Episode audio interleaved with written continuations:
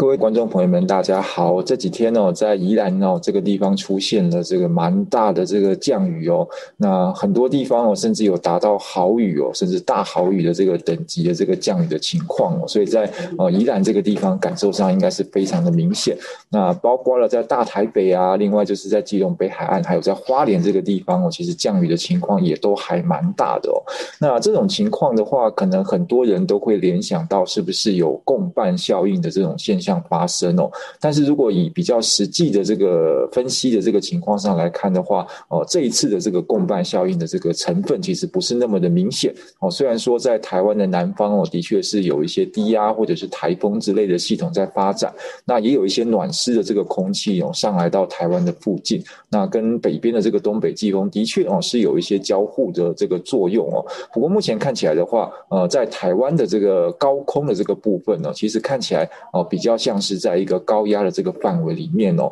那跟传统的这种所谓的共伴效应哦，有比较明显的哦短波槽接近，然后在台湾附近形成显著的这个共伴锋面的这种形态，看起来是不太一样的哦。但是南北风还是的确有比较交汇的这个作用哦，所以造成呃台湾附近的这个云量都还蛮多，尤其是在这个迎风面的区域上，再搭配上这个地形的影响哦，可以看到在过去的这一段时间呢，这整个呃降雨的回波几乎都是停留在台湾的这个地形上哦，尤其是迎风面的这些地形上哦，降雨的情况都还蛮持续的。那雨势上来讲的话也不小哦，累积上去哦，有些地方一整天甚至可以到大豪雨，就是超过三百五十毫米以上的这个降雨的情况。那目前看起来的话，在今天白天的这一段时间呢，降雨的呃这个情况有稍微的减缓哦，就是台湾附近目前大概还是东风的这个环境哦，呃南边的水汽在白天的这段时间有稍微减少了这个趋势哦，所以今天白天这段时间虽然在宜兰这个地方还在下雨哦，但是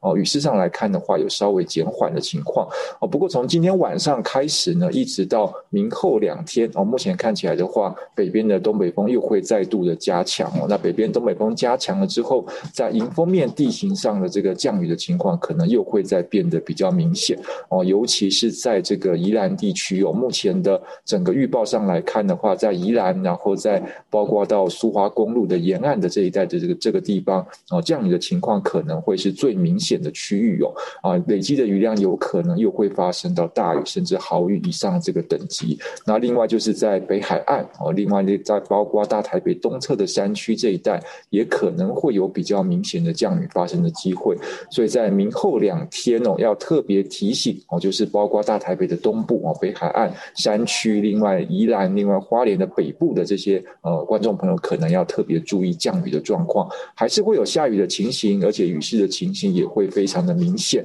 那这种情况目前来看哦，至少有机会一直延续到礼拜一的清晨哦，礼拜一的白天之后啊，有可能东北风的强度会稍稍的减弱，那到时候降雨的情况才有机会比较趋缓。